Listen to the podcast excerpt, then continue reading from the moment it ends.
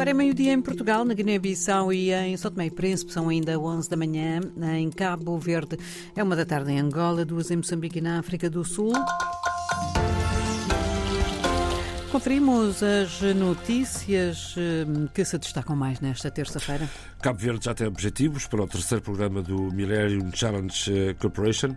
Estados, estágios profissionais têm novas regras em Moçambique e a fome no Sudão atinge 25 milhões. São notícias para desenvolver já a seguir, edição de João Pereira da Silva.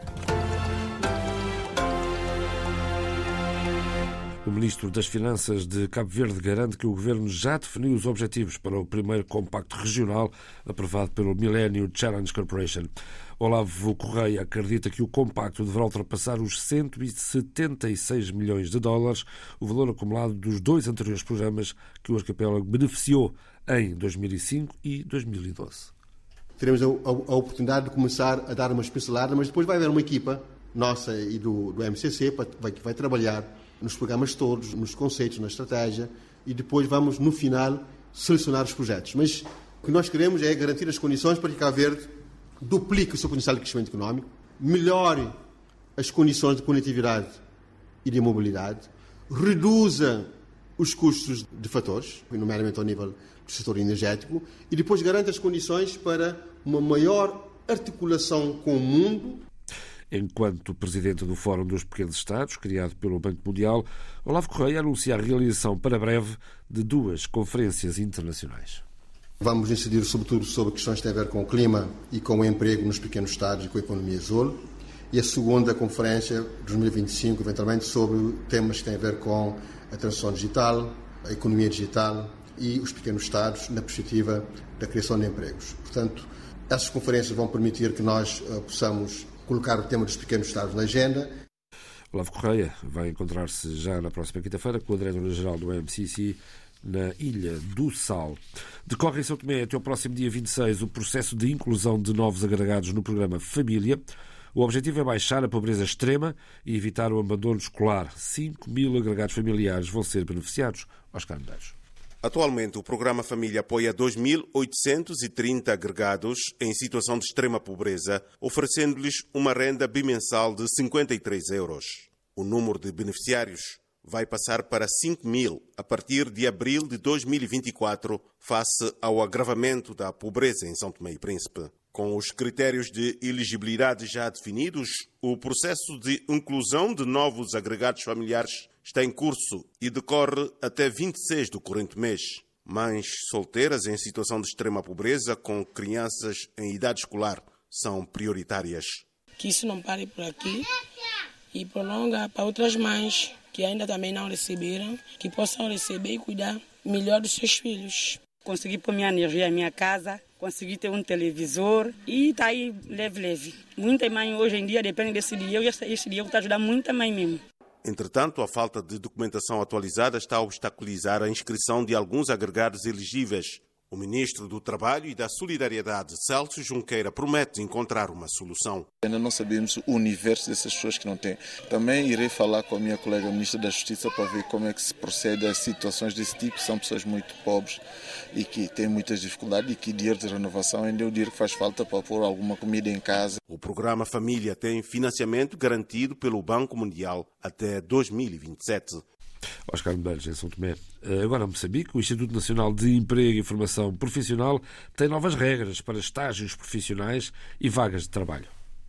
Este regulamento vem ajudar eh, a melhorar aquilo que é a nossa captação de informação em termos estatísticos das vagas que são disponibilizadas a nível da cidade de Maputo e também vai nos ajudar a perceber quais são as áreas que são mais uh, mais solicitadas ou mais procuradas a nível dos empregadores. Orlando Mavul, do IDEF, ela lembra que o novo regulamento prevê sanções para as empresas que não cumprirem. As empresas são obrigadas a comunicar as vagas antes de, la de lançar ao público com sete dias de antecedência. Caso não, estão previstas sanções de acordo com o ramo da atividade. Há taxas a pagarem de acordo com o ramo da atividade. O Instituto Nacional de Emprego e Formação Profissional de Moçambique estabelece novas regras para estágios profissionais. Mil milhões de dólares é este o valor que o turismo capta para o continente africano. Os dados são do novo estudo da Universidade Nova de Lisboa. Em entrevista à RDP África, a coordenadora do estudo explica que o setor do turismo tem potencial para contribuir ainda mais para a riqueza de África. Frederico Pinheiro.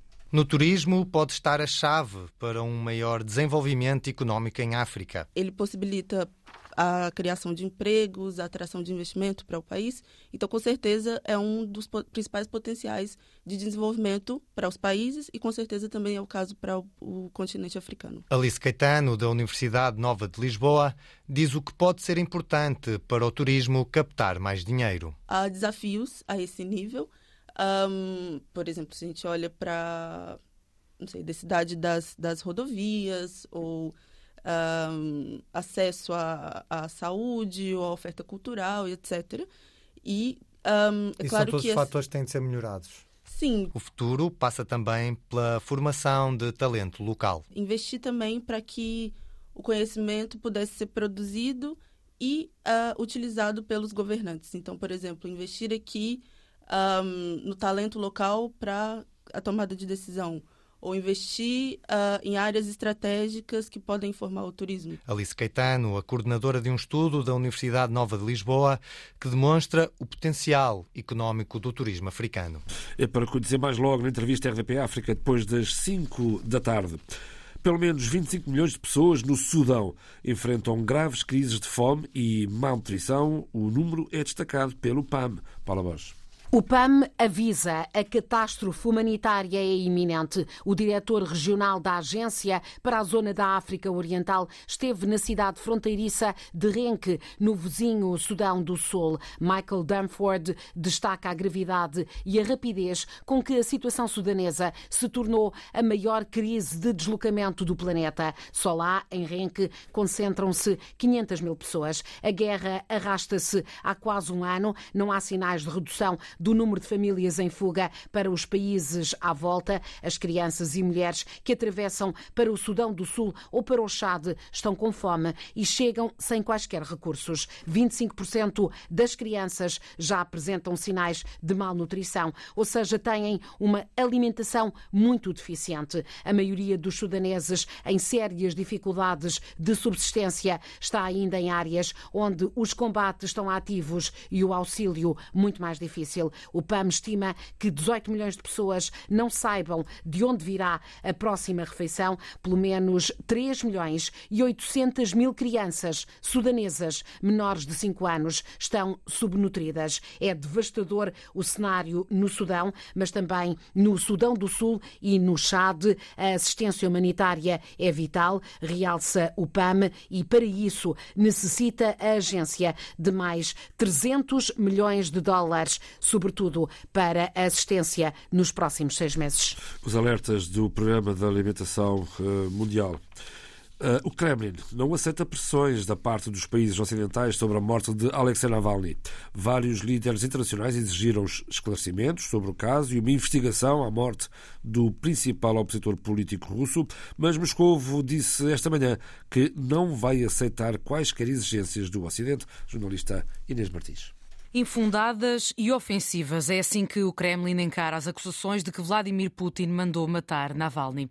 Segundo a Reuters, o porta-voz do presidente russo nega as acusações de envenenamento feitas pela viúva de Navalny. Sobre as exigências da União Europeia para que se investigue a morte do ativista, o Kremlin diz que não aceita ordens vindas da Europa. Certo é que Navalny morreu, mas continua bem vivo o espírito combativo da oposição. Ilia Yashin, líder da oposição russa, preso por denunciar o ataque à Ucrânia, deixa a promessa de combater a tirania. Numa carta publicada hoje nas redes sociais pela família, Yashin garante que, enquanto estiver vivo, vai lutar contra o mal e a tirania. Amigo de longa data de Navalny, diz que não há dúvidas de que Vladimir Putin esteve envolvido no assassinato. Nesta carta, escreve que o presidente da Rússia não é um estadista, é sim o líder de um gangue. O Supremo Tribunal Britânico decide hoje se Julian Assange é extraditado para os Estados Unidos.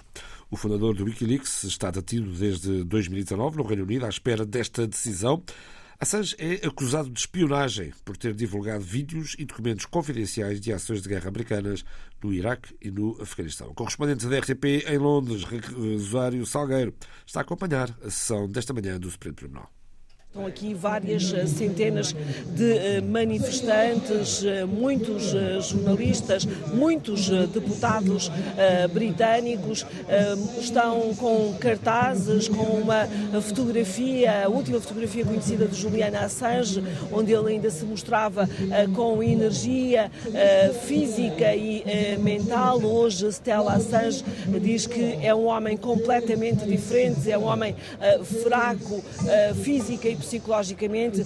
Daí a defesa dizer eh, que se ele perder este último recurso, se for extraditado para os Estados Unidos, vai morrer.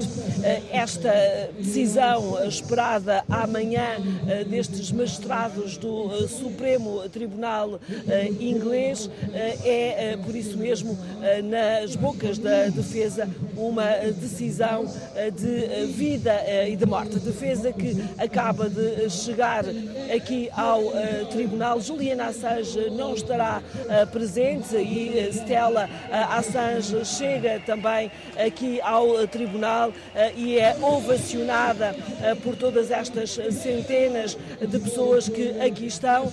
Juliana Assange dizia não deverá estar presente nestes dois dias, irá assistir a este último recurso, mas por videoconferência.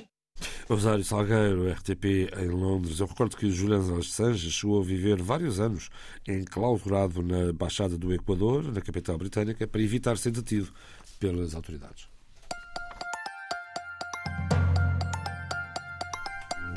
João Pereira da Silva com as notícias desta terça-feira foi a edição do meio-dia na RDP África.